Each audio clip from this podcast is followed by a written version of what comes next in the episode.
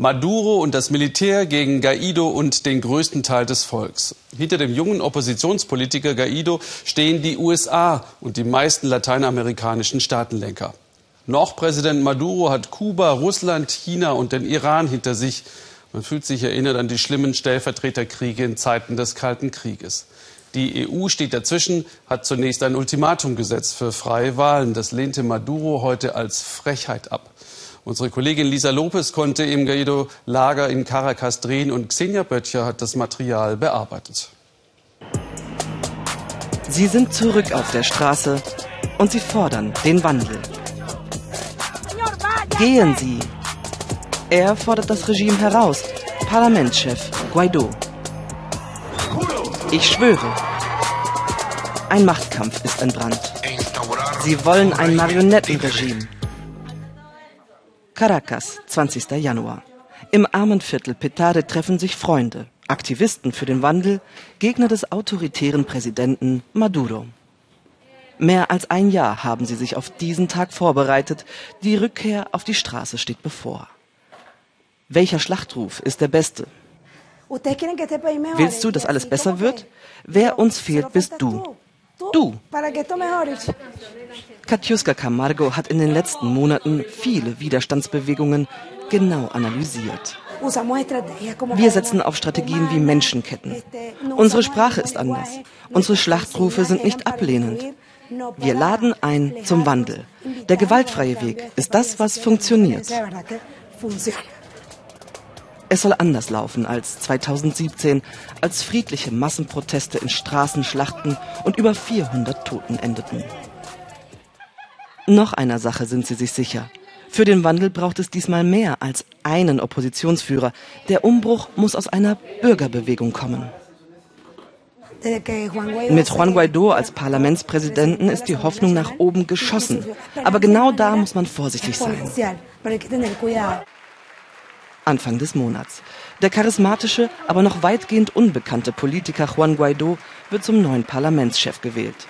Der 35-Jährige hat das Talent zu einen, heißt es.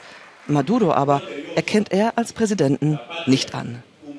Denn der hatte das Parlament entmachtet, Oppositionsführer ausgeschaltet, die Hälfte der Bürger boykottierte die Wahl. 23. Januar. Die Demonstration beginnt.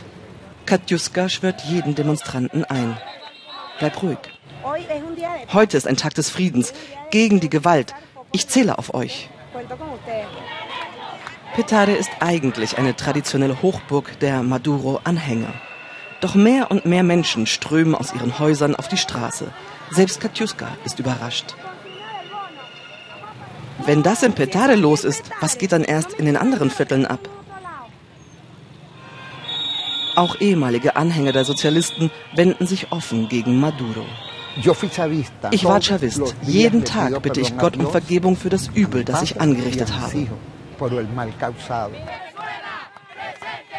Hier ist Venezuela, bereit für einen neuen Präsidenten.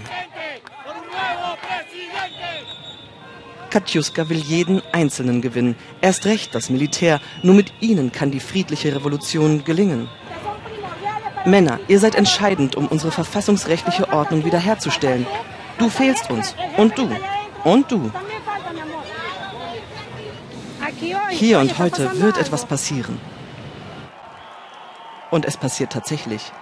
Juan Guaido tritt auf die Bühne. Venezuela habe keinen Präsidenten mehr. Laut Verfassung müsse dann der Parlamentschef die Führung übernehmen. Unter dem Jubel Tausender erklärt sich Guaido zum Übergangspräsidenten.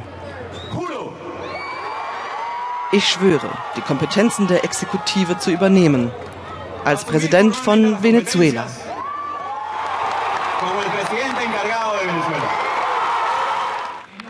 Es gibt Zweifler. Wir können doch jetzt nicht von einer Art König Midas träumen, der alles in Gold verwandelt. Es gibt wütende Maduro-Anhänger. Wenn ich mein Leben für das Vaterland und die Revolution geben muss, ich werde es tun. Und Euphorie bei Katjuska und ihren Freunden. Auch Guaido weiß, er muss all die für sich gewinnen, die bislang von der Regierung profitierten. Seine Strategie? Amnestie für alle Militärs und Funktionäre, die jetzt Neuwahlen ermöglichen. Der Moment ist gekommen. Ihr entscheidet. Es ist die Zeit, sich auf die Seite der Verfassung zu stellen. Die Politik kämpft auf die eine Weise und Katiuska Camargo auf ihre. Du fehlst uns, bleibt ihre Botschaft auch heute an jeden Einzelnen. Was erhofft ihr euch für unser Land? Was glaubt ihr? Welches Talent könnt ihr einbringen?